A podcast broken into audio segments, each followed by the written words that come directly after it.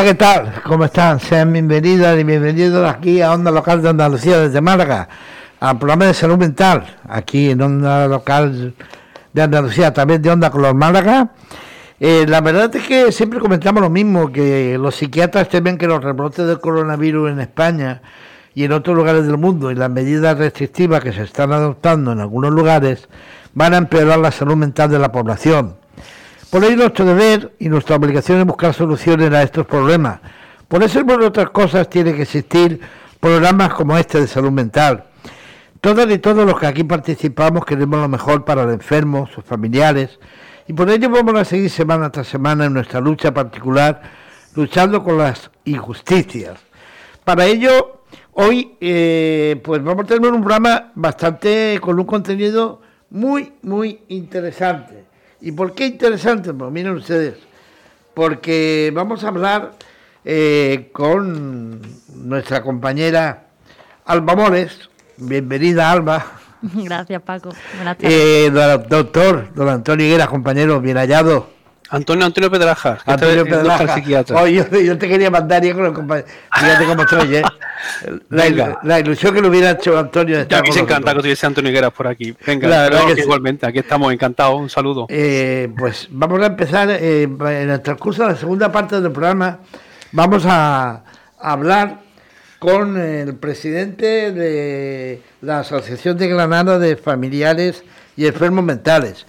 Pero tal como habíamos dicho y habíamos proyectado y lo habíamos hablado eh, los que estamos aquí presentes, antes que se me olvide, desearte, compañera Noelia, una pronta recuperación, a ver si ya de una vez superas todas esas cosas y, podemos contar contigo aquí, que te echamos mucho, mucho de menos, esa es la verdad.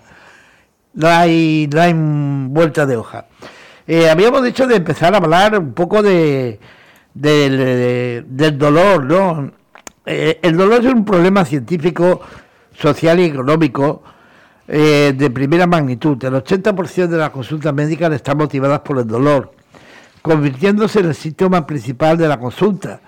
El sufrimiento que acarrea el dolor, en especial el dolor crónico, hace que millones de personas se encuentren en una situación de desesperación física y psíquica, que eleva los costes humanos del dolor a límites inimaginables.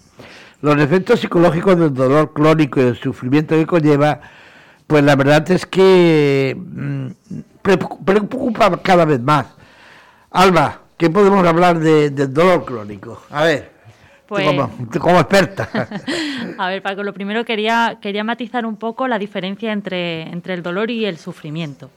Bien, el dolor es algo que todos los seres humanos experimentamos, es algo adaptativo y, y es algo por lo que todos los seres humanos pasamos, como ya he dicho, y eh, tiene un valor adaptativo pues porque nos permite identificar situaciones de, de peligro, ¿vale? Tiene como por ejemplo cuando nos pinchamos pues retiramos retiramos la mano y mm, en cambio el sufrimiento pues es la lucha que, que llevamos a cabo para no padecer eh, ese dolor y toda esa lucha que llevamos a cabo para deshacernos del dolor, pues nos provoca frustración, impotencia, rabia, porque el dolor y sobre todo la gente que padece mm, dolor crónico es un dolor que no puede deshacerse de él, es un dolor pues crónico como su propia palabra indica. Entonces, pues esto pues le lleva pues a, a todas estas consecuencias psicológicas y mm, la intensidad del dolor sigue siendo sigue siendo la misma pero el sufrimiento ahí está. Eh, eh, Antonio, parece una cosa banal, pero realmente eh, los dolores crónicos son complejos, ¿verdad? Pues los dolores crónicos se convierten en un reto, porque llega un momento en que tenemos que reevaluar al paciente y ver no solamente, como bien ha dicho Alba, que hay algo que daña o que hay algo que provoca el dolor, sino que hay más circunstancias que canalizar y que a veces se convierten en, grandes retos porque son difíciles de tratar. Los pacientes lo pasan mal y a veces no se llega con la analgesia habitual o, hay otro tipo de circunstancias que son psicológicas, que son afectivas, que se llega más allá. Hay que hacer una revaluación completa de esas circunstancias y, no es fácil, no es fácil. Me parece un tema súper interesante tratar esto hoy. Sí, la verdad que sí. Y, Alba, eh, ¿qué, ¿qué, lleva asociado todo, todo este tema del dolor crónico? Pues bien, en, primer lugar mm, puede afectar mucho a la vida habitual que llevaba esa persona, porque a causa del dolor pueden dejar de hacer cosas que antes hacían, pues por ejemplo, mm, dejar de ir a trabajar o se, mm, se quitan de relaciones sociales, eh, afecta a la pareja, todo eso, pues por no hacer las cosas que antes hacían, pues por eso mismo, porque el dolor pues se lo impide y no se sienten a gusto haciendo esas cosas. Entonces es un cambio de vida en muchas ocasiones bastante considerable y aparte también es un cambio drástico en tu vida que tú no escoges, sino que te viene impuesto. Entonces las repercusiones psicológicas son, son más grandes.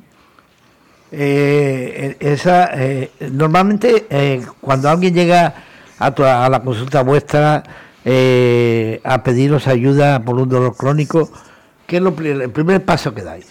Pues bien, nosotros trabajamos con terapias de, aceptación y compromiso. Este tipo de terapia lo que pretendemos hacer con las personas que sufren dolor crónico, pues es que lleguen a aceptar, como su propio nombre indica el nombre de la terapia, aceptación y compromiso, aceptar las cosas que no se pueden cambiar, pero sin embargo comprometerse y actuar con aquellas cosas que sí está, está en su mano.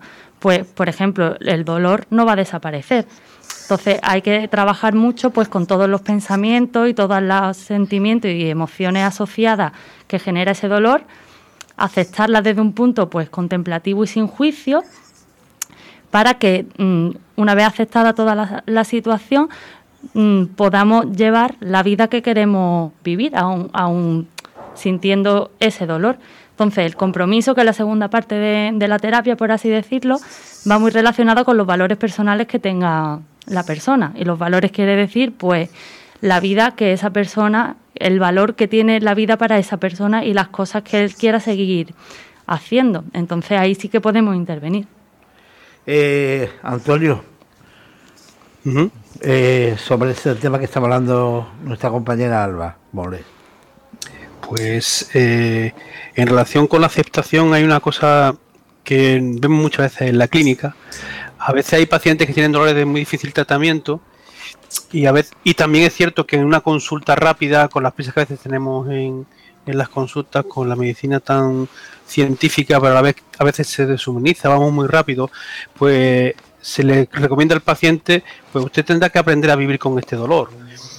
Pero eso se puede decir en dos segundos que lo que se tarda en decir la frase y el paciente se va por la puerta pero se va desesperado porque eso no es tan sencillo lo que está comentando Alba es que el paciente con ese planteamiento tiene que hacer un trabajo muy importante y a veces nos faltan recursos. Creo que desde el, planteamiento que, nos hace Alba es, muy bueno pues porque hay algún profesional que puede estar ahí apoyando ese, esa aceptación. Cosa que no se puede a veces hacer en una consulta de medicina, de verdad, que se hace muy difícil. La verdad es que eh, este, este dolor crónico pues prácticamente eh, desde el año 1874 dos eh, psicofisiólogos fueron los primeros en introducir, esa preocupación por el dolor, ¿no? Fíjate la importancia que tiene y la cantidad de años. Y sin embargo, cada día y más con esta maldita pandemia seguro que se sufre más, ¿no? Es un valor añadido el, tema COVID, claro que sí. Sí, Antonio. Ah, perdona, no, que estaba Alba, que lo mejor la ha cortado. No, no, eh, eso que es verdad que la situación que estamos viviendo pues es un valor añadido a pues a las personas que ya de por sí pues tenían dolor crónico o cualquier otro tipo de patología psicológica. Esto acrecenta. Claro, pues además las consultas se, han parado, eh, el seguimiento de los pacientes se ha, ha sido una, una ruptura en la que falta ese seguimiento lo que antes era una consulta habitual se convierte en consultas telefónicas. Ha cambiado un poco todo, ¿no? El panorama ha cambiado en ese sentido. Yo creo que el paciente también se nota un poco más dejado de la, de la mano de, los profesionales. Y yo, yo sí quiero preguntarte algo, algo que creo que es muy importante. o sea, por ejemplo, eh, tú eh, y Carlos Casaley, bueno, pues eh, cuando una persona os pide información, por ejemplo, lo que estamos hablando del dolor crónico, ¿no? Evidentemente cuando esa persona nos llama, y, eh, me imagino que está ya abierto a que os pregunte todo lo que quiera, ¿no? Para vosotros ver eh, cómo podéis trabajar, qué línea de trabajo vaya a tener, vaya a tomar, qué le vaya a decir y qué terapia podéis hacer con esa persona, ¿no? Claro, em, cuando un cliente nos llama, pues nosotros estamos abiertos, claro que sí, a, que nos comente todas sus dudas, sus preocupaciones y ahí estamos para, para ofrecerle nuestra ayuda y, mitigarle todas las dudas que le pueda surgir a la hora de acudir o no a, consulta. Y mm, como ya he comentado antes, nosotros para el tema del dolor crónico, bueno, y en general trabajamos con las terapias contextuales, que eso significa eh, un tratamiento, bueno, un tratamiento, es una una forma de trabajar la psicología que significa que vemos a la persona en contexto, es decir, en su entorno. O sea que cada persona es única y, cada forma de trabajar pues será única a esa, a esa persona.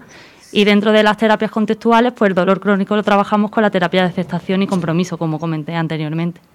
Eh, cuando enfocáis en la estrategia para solucionar el problema de, la persona que, que os ha pedido ayuda, en este caso, eh, ese procedimiento, esa estrategia para fortalecer a esa persona, eh, ¿es larga o, en poco tiempo la gente es capaz de entender su situación y valorar?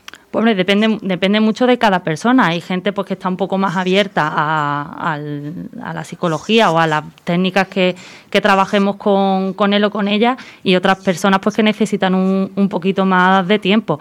Pero así, si la persona viene predispuesta a trabajar y a, atender nuestros consejos y nuestra intervención, pues poquito a poco, o sea, lo, se, podría ver progreso relativamente pronto. La terapia de aceptación y compromiso es una terapia que también va enfocada a intervenciones relativamente rápidas y que, los clientes vean resultados relativamente rápidos.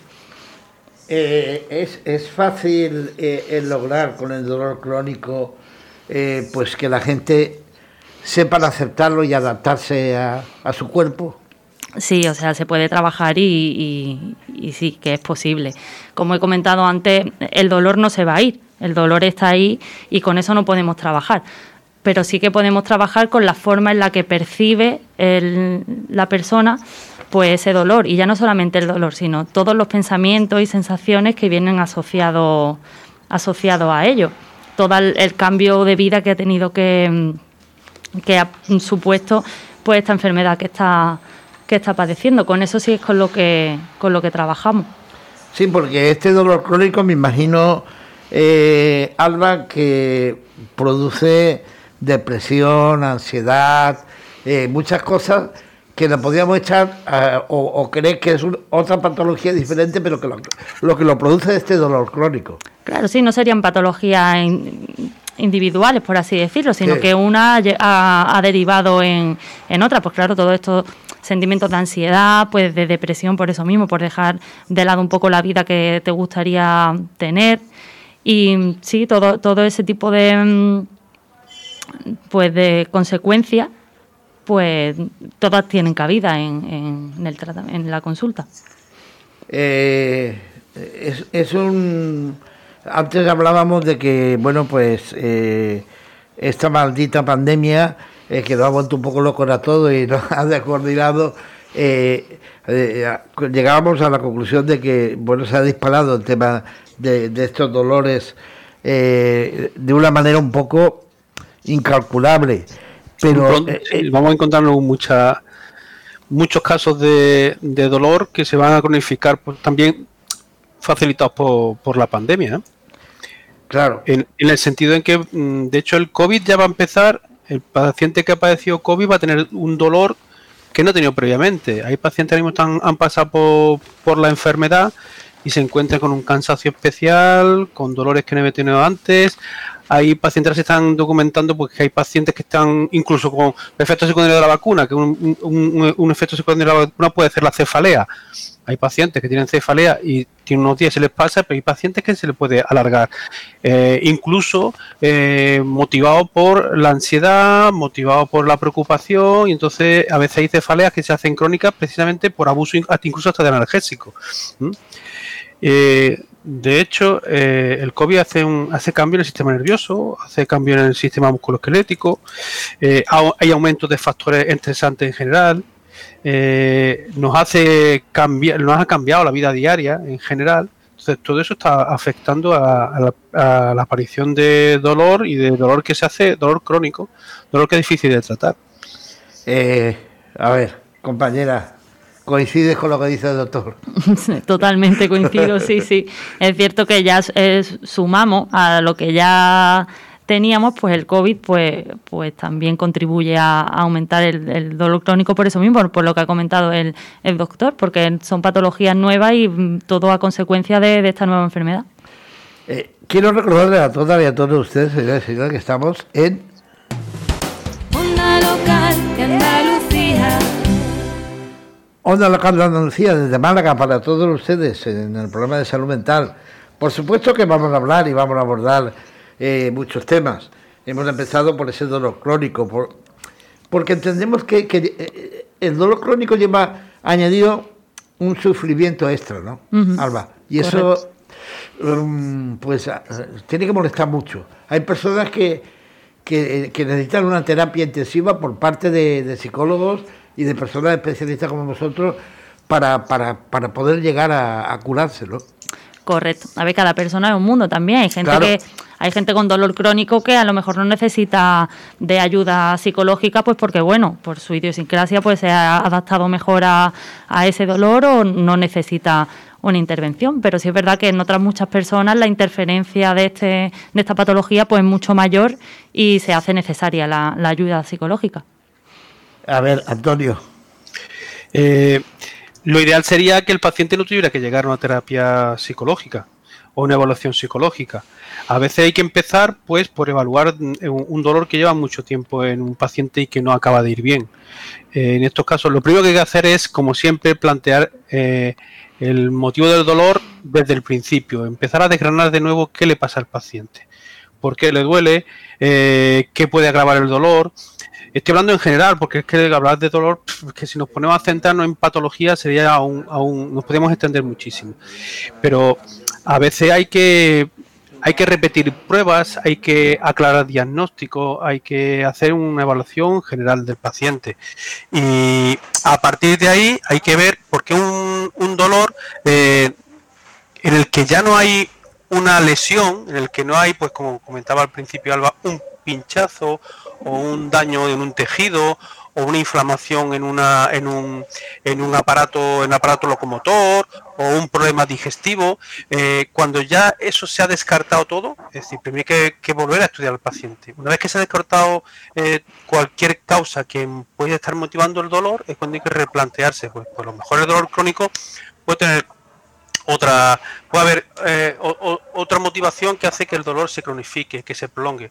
Es decir, que no sea un daño, como decimos, eh, nociceptivo, es decir, de que hay algo que agrede a un tejido, ¿eh? sino que hay algo más. Hay un, un, unas eh, captación, una, una manera de ver eh, un, estímulo que se prolonga sin haber estímulo, ¿no? Es una cosa que otras veces se habla pues, de, un daño psicosomático.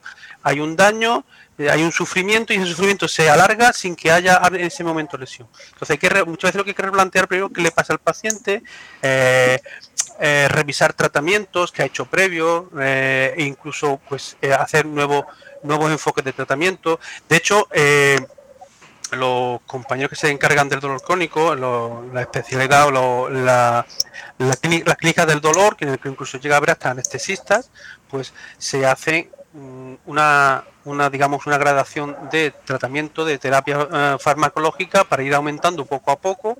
Incluso se llega hasta pues a poner anestesia local eh, se, usan antidepresivos. Es decir a veces hay que replantear un poco eh, toda la terapia de, del paciente. Bueno, eh, eh, volvemos a hablar dentro de un rato, antes de terminar el programa, con, con, este tema, pero se ha incorporado con nosotros desde Granada el presidente de la Asociación de Granada de Familias y Enfermos Mentales, Baldomero Mirallado. Buenas tardes, Paco. Aquí está. Mucho gusto, en saludarte, a ti y a todos tus estudio. Aquí está nuestra, nuestra psicóloga, la compañera Alba Montes y el doctor don Antonio Pedrajas. Eh, los dos te escuchan, Baldomero. Pues buenas tardes a los dos y bueno, me agrada mucho participar en una tertulia como esta de salud mental y, todos los problemas que conlleva las personas con problemas de salud mental y, bueno, creo que es el mejor el mejor hueco para, dar la opinión sobre muchas cosas que, bueno que están pasando en, en el mundo de la salud mental a nivel asistencial y a nivel de recursos sociosanitarios. Eh, la, verdad, la, verdad que sí. Lo primero que, si me lo permite, es decirle a toda la gente que nos está escuchando en Andalucía que esta entidad, la Asociación Andalucía de Familiares y Personas con Enfermedad Mental, fue fundada en el año 1991. Es una entidad sin ánimo de lucro para la defensa de los derechos de las personas con problemas de salud mental y sus familiares. Y pues como todos, un objetivo importante, mejorar la calidad de vida de las personas afectadas por un problema de salud mental y sus familias y gestionar, por supuesto, de una manera adecuada todo el tiempo libre en talleres de las personas afectadas por un problema de estos. La reinserción social, potenciar habilidades, todo eso es lo que hacéis en vuestra asociación, ¿no más o menos? Efectivamente, como bien dice Paco, pues somos una organización sin ánimo de lucro que llevamos el día 22 de abril de, este año 2021, ahora 30 años que se fundó la asociación, están las actas fundacionales por ahí en algún sitio, pero están. Y, bueno, somos una asociación que con 30 años de trayectoria, pues sabemos de lo que estamos hablando y, y de qué tipo de problemas nos enfrentamos a nivel familiar y a nivel pues sociosanitario. Sabemos de la, de la escasez de recursos, de la falta de, apoyo institucional a, la salud mental, eso es evidente, eso no es de ahora, eso siempre ha existido, pero digamos que en estos momentos de pandemia, en estos momentos de incertidumbre, de, de desazón, de todo, porque es normal, todos estamos mal por todo lo que está pasando, pues digamos que ha habido una merma en los derechos de las personas con enfermedad mental había una merma. Entonces, pues esto lo llevo yo, detectando, pues bueno, antes de la pandemia, pero ahora se ha agravado enormemente. La falta de recursos es evidente. Y bueno, y todo lo que pasa alrededor de la salud mental, pues tiene unas repercusiones para los usuarios que, son bastante importantes, Paco. Eh, la verdad que, eh, miren ustedes, eh, luego les voy a, a contarles una, bueno, pues algo que, que sucedió un día pero me llama la atención que el día 13 de enero eh, se ha celebrado el Día Mundial contra la Depresión. La depresión es un problema de salud mental frecuente y es distinta de las variaciones habituales del estado de ánimo y de las respuestas emocionales breves a los problemas de la vida cotidiana, según la Organización Mundial de la Salud. Eh, después de, esta segunda o tercera ola de la pandemia, eh, los especialistas hablan de que el 28,1% de los sanitarios de España sufrieron, han sufrido, van a sufrir depresión y un 22,5% trastornos de ansiedad. Casi uno de cada cuatro pánico. Eh, estrés postraumático. Eh, es, una auténtica barbaridad todo esto, ¿no? Pues sí, la verdad es que sí, Paco. Eh, bueno, esto es la pandemia entre la pandemia. O sea, porque esto va a provocar una serie de problemas de salud mental que ya lo se está viendo. Nosotros, aunque estamos trabajando con todas las limitaciones que nos están poniendo, evidentemente, eh, no podemos decir que esto haya bajado y haya menguado, sino que al revés, hay más gente pidiéndonos ayuda. Hay más gente que está en proceso. La verdad es que bueno, nosotros tratamos el trastorno mental grave, evidentemente es nuestro propósito, es darle voz al que no la tiene, porque efectivamente de eso de lo que se trata, poderle dar voz al que no la tiene, y en ese sentido la verdad es que las carencias ahora mismo asistenciales son tremendas, en el sentido de la salud mental, solamente me refiero a la salud mental. en eh, otras cosas, pues ahí va. Eh, no sé si Alba, que, sobre este tema quieres comentar algo. Pues hombre, eh, después de, toda esta nueva situación que hemos estado viviendo y la presión a la que están sometidos los sanitarios, el desbordamiento de trabajo que tienen, trabajar sin recursos, estar en contacto directo pues con, el virus y lo que implica para su salud y para la salud de todos sus familiares y sus allegados, pues claro que deriva en todo este tipo de, de problemáticas. Eh, eh, aquí tenemos eh, a alguien que, lo, estará pasando, sufriendo, no sé. Antonio, a ver.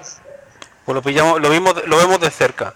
Eh, y además la sensación que cuando se tiene miedo a, pillar el virus, eh, cuando un sanitario está viendo a, a pacientes pasarlo muy mal, pacientes que ah, se están, que trata, que ves día a día, que ves la evolución, pues claro que sí, que es fácil, que el miedo a pasar por esa situación lo estamos teniendo muy de cerca y la facilidad del contagio que también estamos viendo pues cómo está volviendo de nuevo otra vez a crecer eh, los casos y, claro, ese, miedo hace mella, hace mella. Eh, la verdad que es una situación un poco, un poco difícil, un poco compleja, eh, la que se está viviendo. Eh, Baldomero, ¿por qué hay tanto jaleo en la salud mental? A ver. Pues hay jaleo porque, porque aquí hay personas que vivimos la salud mental, vivimos por la salud mental, por la recuperación, por la inclusión de las personas. Y hay otra parte de la salud mental que vive por unos intereses personales que, bueno, nada tienen que ver con el movimiento asociativo ni nada tienen que ver con la reivindicación de salud mental.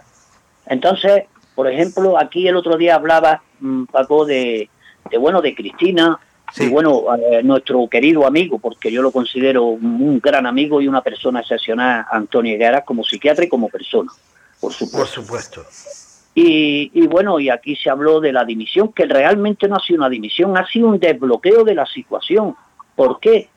Porque tú hablabas el otro día de que las trabajadoras de, de FEAFES no habían cobrado, por ejemplo, tú referías a eso, no habían cobrado en Navidad, pero es porque la, la, parte que ahora, digamos, el presidente y la actual tesorera de FEAFE Andalucía, eh, bueno, estaban amenazando al tesorero de FEAFE Andalucía con, con que si se hacían unos pagos, iban a denunciar, ¿qué iban a denunciar? Entonces, lo único que ha hecho Cristina ha sido digamos, eh, apartarse y, bueno, y de bloquear la situación por el bien de las propias trabajadoras y por el bien de la salud mental, en definitiva.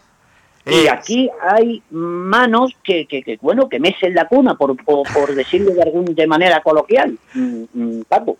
Eh, yo, atención, quiero que presten mucha atención todas las personas que nos siguen y nos escuchan en toda Andalucía. Eh, en Almería el día 9 de junio del 2020 y ahora cuando yo le lea esto van a entender por qué se ha habido toda la movida que ha habido contra mi querida amiga Cristina González Racien. Ese día, Cristina, como presidenta de FEAFE de Andalucía, escribe, estimada viceconsejera de Salud y Familia, Catalina García, Estimado director general de Cuidados Sociosanitarios José Repiso. Estimada gerente de Faisén Silvia Maraver. Estimados coordinadores de salud mental de Andalucía Javier Romero y José Guerrero. Me dirijo a ustedes como presidenta de la Federación Andaluza de Familiares y Personas con Problemas de Salud Mental, en representación de las más de 18.000 familias que componen las entidades del movimiento asociativo al que llevo vinculada toda una vida, no solo como médico de familia y experta en salud mental, sino también como familiar, segura de que con una labor coordinada las nuevas líneas de trabajo del modelo sociosanitario serán exitosas. Es por eso que sin preámbulos quiero trasladar que arrastrar el pasado al presente no es positivo. Si queremos avanzar, para ello solicito el cese de Andrés López como interlocutor entre FEAFER Andalucía Salud Mental y FAISEN, ya que no confío en su perfil negociador.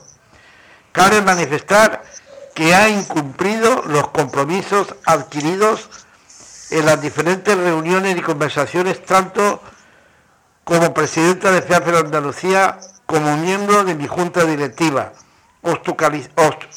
obstaculizando durante meses la información, aun siendo consciente de, perjuicio que supone la pérdida de credibilidad a la que nos están abonando ante sus asociaciones. Por estos motivos no estoy dispuesto a seguir manteniendo esta vinculación y tengo la responsabilidad de elevarles esta situación para que emiten que esta persona siga haciendo y deshaciendo a su antojo, mientras desacredita todo aquello que rompe sus esquemas, aunque ello suponga debilitar el trabajo que realizamos las asociaciones. Me pongo a su disposición para tratar cualquier cuestión que consideren de interés para avanzar por el bien de la salud mental. Firmado Cristina González Racien. Esta es la carta que detona toda la historia para intentar eh, ponerla ante las paredes, porque claro, esta persona a la que ella pide su cese, yo vuelvo a reiterar y a repetir, me gustaría que se investigara desde la, eh, Elías Mendoza, vuelvo a reiterarlo, desde la Junta de Andalucía, ese trabajador, eh, pues que, se, que se saque. A ver, falta transparencia, eh, ahora hay intrusismo pagado por dinero público, puesto que a la compañera María José, la responsable de empresa titulada y, con una gran responsabilidad y una gran valía, se le acaba de despedir, además de una manera muy malamente, tan malamente que espero que la decana del Colegio de Periodistas de Andalucía eh, vea ese intrusismo y actúe. Eh, Estoy de acuerdo con todo lo que estás diciendo, incluso esa carta, yo soy conocedor de esa carta que tú, que tú haces mención ahora mismo, y efectivamente yo no voy a entrar en, la polémica de, esa interlocución, pero sí es verdad que todo esto se produce a raíz de, esa carta, como bien dices. Efectivamente, eso es, eso es totalmente cierto. Eso es totalmente cierto que esto se produce de esa manera. También se produce una cosa que quisiera indicarte y es que, bueno, hay una injuria sobre la persona de Miguel Acosta Díaz de los Ríos, presidente de AFENES durante más de 20 años. Sí, señor.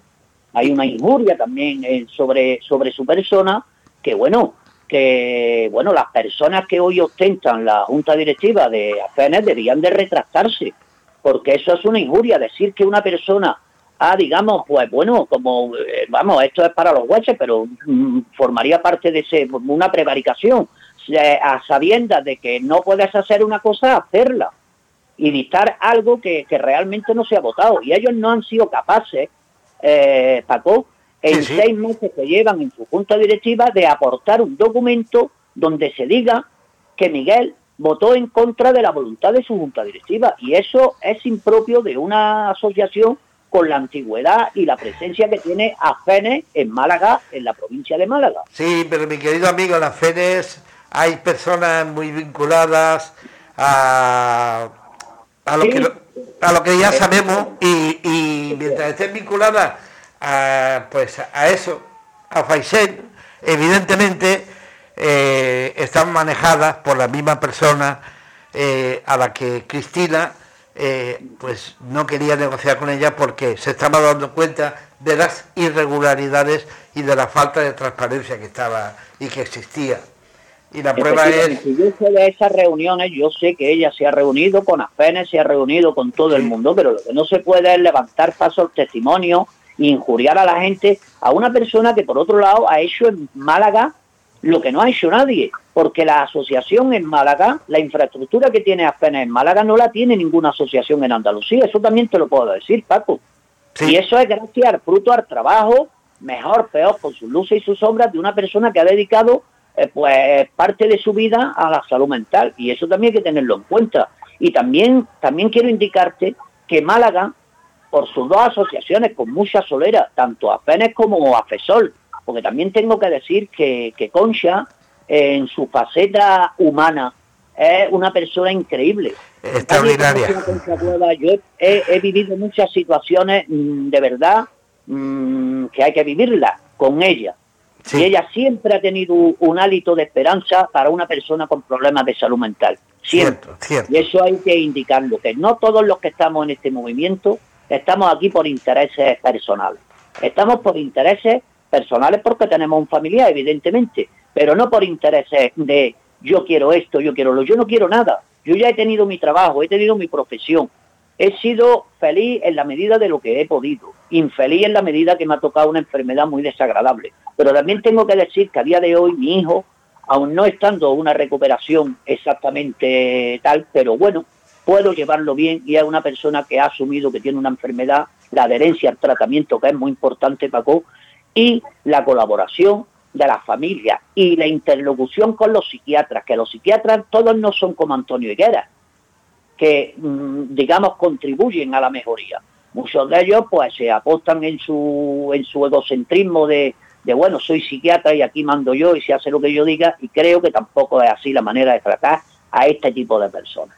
Con esto, pues bueno, quiero poner de manifiesto mi desacuerdo total en la manera en que se está llevando la salud mental actualmente en Andalucía. Y es muy a mi pesar, también te lo digo, eh, muy a mi pesar. Y, el mismo pesar que sientes tú, pues lo siento yo y lo siente todo el mundo. Yo no sé, Antonio, ¿tú quieres comentar algo? Antonio, a ver, se lo ha ido. Perdón, perdón, que se ha ah. cortado la conexión. Ah, se te eh, todo esto que, que estáis comentando es algo a lo que yo estoy, digamos, Mm, fuera, lo veo desde fuera porque primero no lo conozco en profundidad ni conozco todo ese recorrido de las asociaciones. Eh, yo me he puesto en contacto con el, con el tema colaborativo y cooperativo entre eh, el asociacionismo pues hace muy poco tiempo. Esos hilos que contáis vienen desde muy antiguo y es muy triste. Eh, lo que sí habría que ver si, si el problema no solamente es por las asociaciones, sino porque la aplicación de todas las reformas sanitarias se ha hecho de una manera que no es la correcta, ¿no? Eh, esto viene de muy antiguo y, al final parece que la atención de los pacientes eh, queda no está totalmente cubierta. La aplicación de, la ley no se ha hecho bien para que la atención sanitaria de, del enfermo mental se haga correctamente. Pero si, Antonio, perdóname que te interrumpa ya que El artículo 22 del Estatuto de Autonomía dice que los trastornos mentales graves son preferentes en la salud pública andaluza.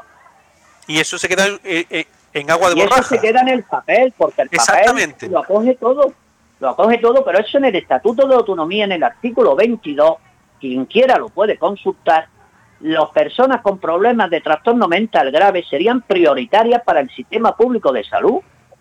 Entonces, ¿dónde quedan las cosas? En el papel. Las asociaciones que hacen.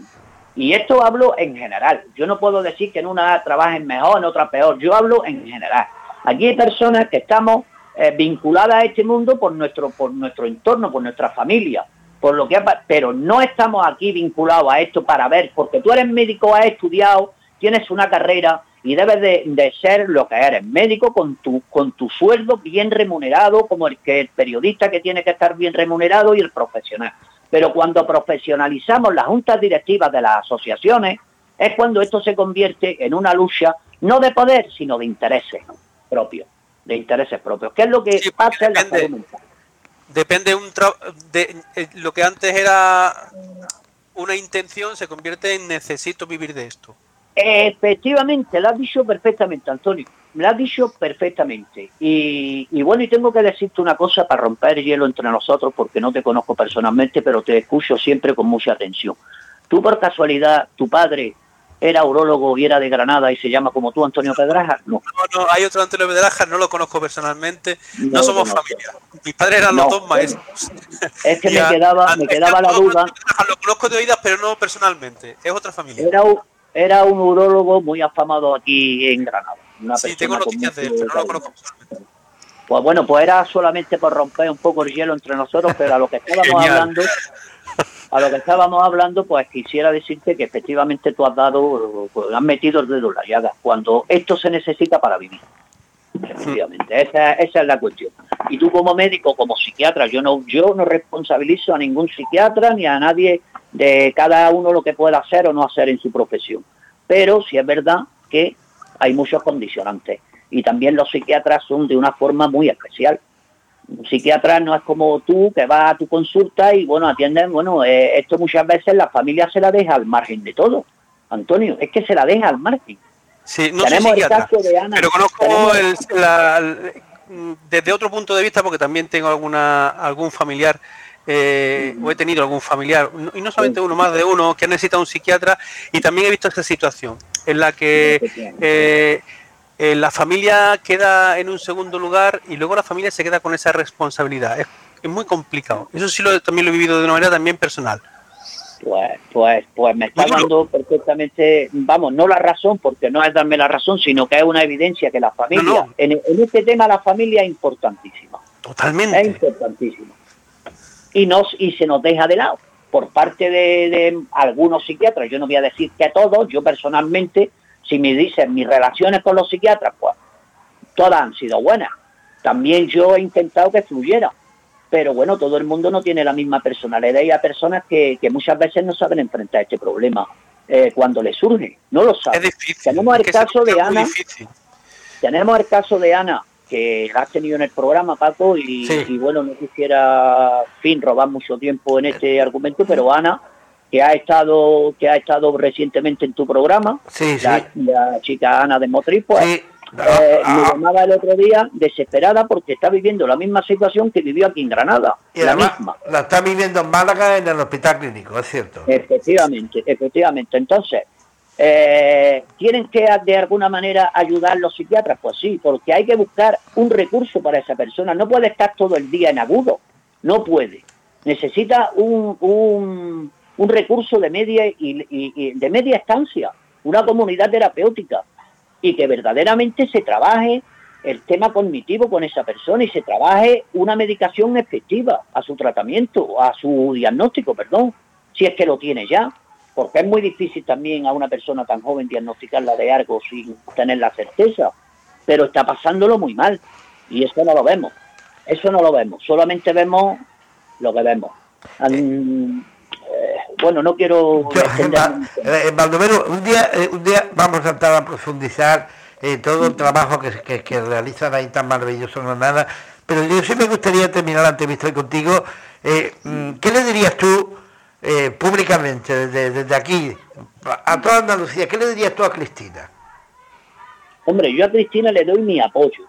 Tiene mi consideración personal como profesional, porque no dejemos de, no olvidemos que Cristina es una persona que está en ejercicio de su profesión. Está trabajando actualmente en el SAS como, como un médico más en plena pandemia y con todo lo que esto ha conllevado. Cristina es una persona honesta porque tiene más de 30 años de trayectoria en este mundo, que ya son más de los que tiene el propio movimiento, con dos personas, con dos hermanos con trastorno mental grave, y creo que no es para desmerecer todo el trabajo desinteresado y desde el corazón que esta señora ha hecho en un año en la salud mental. Eso vaya por delante, vaya por delante. También quiero resaltar que todas las asociaciones, en mayor o menor medida, funcionan. Mejor o peor, funcionan. Pero lo que no puede ser es que las cuotas de poder pasen de manos de, de las personas que vinimos aquí con un propósito a manos de profesionales que si no tienen otra cosa, ¿eh? pues yo soy primo de y el otro es cuñado de tal. No, aquí hay que poner las cosas encima de la mesa. No se puede venir diciendo yo soy, yo soy y luego no reciclarse. Hay personas que no se reciclan en su vida y esto necesita un reciclaje continuo. Y esto se ha convertido en lo que es, en un, en un en un movimiento en el que da trabajo, da trabajo, no, da trabajo, no. Aquí venimos a trabajar seriamente con las personas, no para que tú vivas y tal, porque para eso hacer una oposición y te integra en el sistema. Eso es lo que, ese, esa es nuestra reivindicación principal. Creo eh, que la mía, la de Cristina y la de muchas. Pues, bueno, muchas gracias por este rato de radio contigo. Un saludo a mi querida Granada y seguro que al doctor Higuera que nos estará escuchando, un abrazo también muy grande. Eh, Antonio, Antonio, yo solamente tengo palabras de agradecimiento para él, sé que es una persona que, bueno, que en su argumento es mm, una persona con mucha contundencia en sus argumentos, pero no deja de, nunca de decir la verdad, nunca. Porque no utiliza los eufemismos. Muchas veces utilizamos los eufemismos y él no lo utiliza. Y entonces quizá eso duele dentro de su propia profesión. Solamente decir eso. Pues... muchas gracias, buenas tardes. Antonio, muchas gracias por, por atenderme. Bueno, como con tertulio, poderte saludar, poderte pues- saludar telefónicamente y bueno, y un abrazo y que sigáis en la lucha, porque la verdad es que hacéis un programa fantástico y para cuando queráis, pues aquí estamos. Eh, seguro que hablaremos. Un abrazo grande y un, abrazo, Buenas tardes. Hasta luego. Eh, bueno, pues eh, así están las cosas. ¿Por qué? Porque eh, no hay una, cosa, no es fácil, está claro. Pero quiero recordarles eso sí que estamos en local de Andalucía. Y desde Málaga, Alba, a veces como psicóloga, cuando suceden todo esto enredo y toda esta historia, ¿qué piensa una persona? Bueno, pues buena pregunta, ¿eh?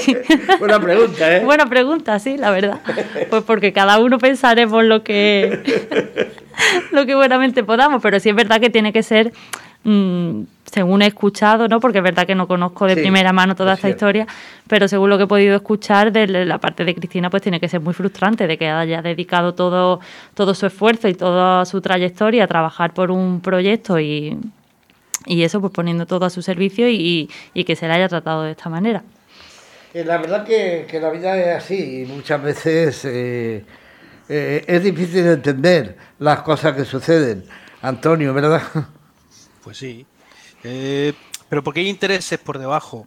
Hay alguien, eh, es lo que comentaba antes, puede, haber alguien con muy buenas intenciones, pero cuando las intenciones se convierten en que esto que estoy haciendo es mi manera de vivir, empieza a haber, eh, vamos a decir, puñalas traperas. Es que Esta lo voy a decir así de claro, no, me retracto. No, no está claro, no, no. ya sí, porque cada uno va a lo suyo entonces se pierde el sentido de una asociación, se pierde el sentido de lo que fue pues una voluntariedad, el querer hacer, hacer, pues se, puede perder y eso es muy triste para lo que estamos hablando del fenómeno asociativo.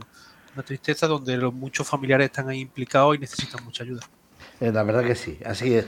Como ayuda necesita, como hablamos al principio, en ese dolor crónico. Eh, por cierto, eh, eh, yo hablo mucho de, mi amigo Carlos Casaley. Eh, bueno, pues compartimos eh, los dos en Málaga al día muchas cosas. ¿Cómo es Carlos? a ver, otro compromiso que te voy a meter. O me va a meter en un brete bueno, Paco.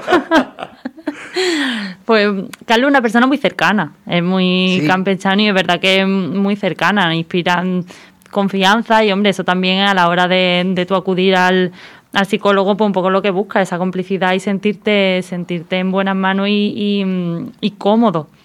Sí, la verdad que sí. Además, eh, eh, eh, en vuestro trabajo también, ahora con, con, el tema de este de la COVID, me imagino que conforme vaya pasando el tiempo, porque también intervenís, a mediar en familias, ¿no? Que, que, se, que se está complicando la situación. ¿No? Como, perdona Paco, que intervenimos en familias también. Que sois mediadores, o sea, que mediáis a la hora de, una pareja, bueno, pues, pues la situación se complica eh, por esta convivencia tan, tan larga, tan difícil. Sí, sí, correcto. También intervenimos con, con pareja. Y es verdad que la situación que nos ha tocado vivir pues ha sido un gran reto para, para muchas parejas, porque pasar mucho tiempo juntas, que antes no se pasaba tanto tiempo juntos, sobre todo en el confinamiento, pues ha sido un reto para muchas, para muchas de ellas. Y pues bueno, ayudamos también a, la gestión de, la pareja. Eh, quiero recordarles eh, pues que si ustedes necesitan consultar cualquier cosa o quieren hacer una consulta eh, a través de, de Carlos o de nuestra compañera Alba, el 623-195129, ese es el teléfono donde inmediatamente ahora le va, les va a hablar y a decir y, les va a aconsejar que vayan a la calle Don Cristian 19 al cuarto B y, empezar. Eh, a veces se hace difícil, cuesta, ¿verdad? a la hora de... Eh, tenemos en mente que, el dar el paso de ir a un psicólogo nos creemos que es otro mundo.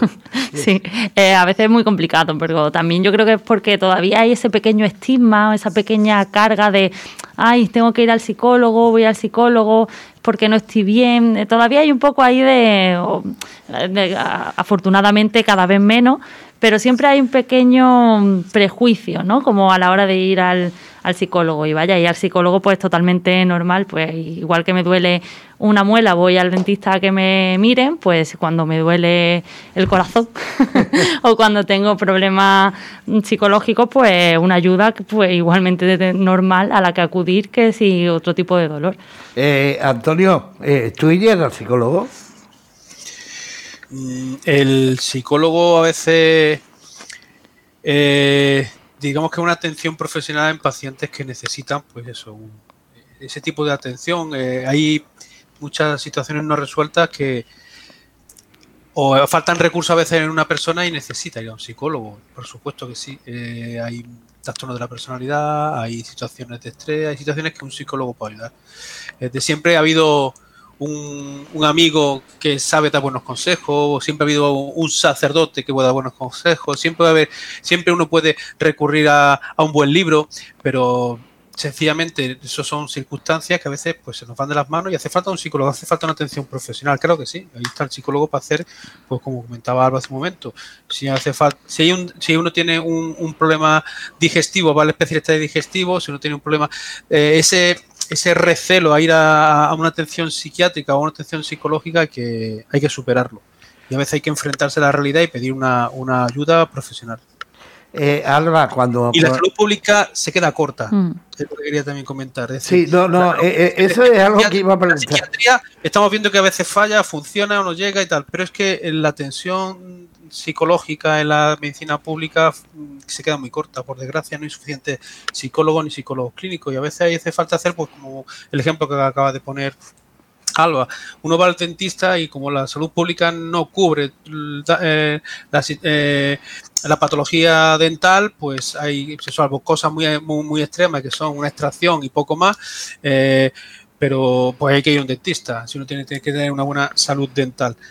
Y, pero es que cuando hay un problema psicológico serio, pues por desgracia, digo, la salud pública se queda corta y a lo mejor hay que acudir a un profesional y por desgracia hay que hacer un desembolso. Eh, Alba, eh, lo poco que nos va quedando de, tiempo, eh, cuando hacéis grupos de trabajo, ¿lo soléis hacer con, varias personas o solamente con las personas que, han acudido, digamos, de una sola familia? Pues mm, depende del, del caso o de la circunstancia. generalmente, pues tratamos con la persona que viene a, consulta, pero si es necesario, pues incluimos a algún miembro de la familia o a terceras personas que estén involucradas en, la problemática que, lleve a consulta a esta persona. Eh, realmente, cuando, cuando tú exploras, exploras un caso y buscas las motivaciones de la persona, para poderla dirigir hacia un objetivo concreto, ¿no? Correcto, la motivación es fundamental. Nosotros lo, llamamos los valores, que, los valores por lo que tú mueves tu vida. Entonces tus valores dirigirán las metas a las que tú te quieres dirigir y al, al objetivo, las cosas que quieres cambiar en, tu vida para, mejorar. Esos valores es como una vela que, nos lleva durante todo el tratamiento. Eh, y la verdad es que me imagino que que a la hora de enfocarlo, esa estrategia, eh, la persona le cuesta mucho asimilarla o, o, lo asimila pronto? Pues depende, depende de cada persona. cada, persona es un mundo. Hay gente que está un poco más abierta o que em, interioriza antes pues todos los conceptos y todo lo que se trabaja en, en consulta y otras personas pues que les cuesta un, un poco más. Pero bueno, con trabajo y es, es muy importante la motivación venir a, consulta pues motivado a, cambiar, porque al final los cambios, nosotros somos una, ayuda y quien guiamos a esa persona, pero al final los cambios los tiene que hacer mm, la persona misma. Eh, nos quedamos en tiempo, eh, doctor Pedraja. Eh, consejos para la gente, porque vienen tiempos complicados, difíciles, brevemente. Pues mira, eh, cuando los programas salen también en temas de salud mental no me gusta recurrir al, recurrir al COVID, pero siempre hay que recordarlo. Hay, que recordarlo. es un rollo, pero es que volvemos a lo mismo. Estamos en una tercera ola y ¿qué ha pasado? A lo mejor hemos, no hemos relajado, hemos perdido el miedo y hay que volver a lo de siempre. Hay que volver a... Si no nos confinamos nosotros, pues vendrá la autoridad y nos confinará. Es lo que está pasando. Es muy triste. Eh, Entonces, eh, distancia, mascarilla, higiene evitar contacto directo, eh, ser muy prudente. Eh, Antonio, muchas gracias una semana más por estar con nosotros. Encantado de nuevo, hasta la próxima. Alba, eh, ¿qué le decimos a la gente? Que, la mascarilla y que mucho cuidado, ¿verdad? Sí, sí, las recomendaciones sanitarias ante todo. Es muy importante. Pues Alba, nos volveremos a encontrar la semana que viene, si Dios quiere, ¿no? Yo encantada. Señoras y señores, nos vamos desde Málaga para una local de Andalucía. Salud mental. Buenas noches.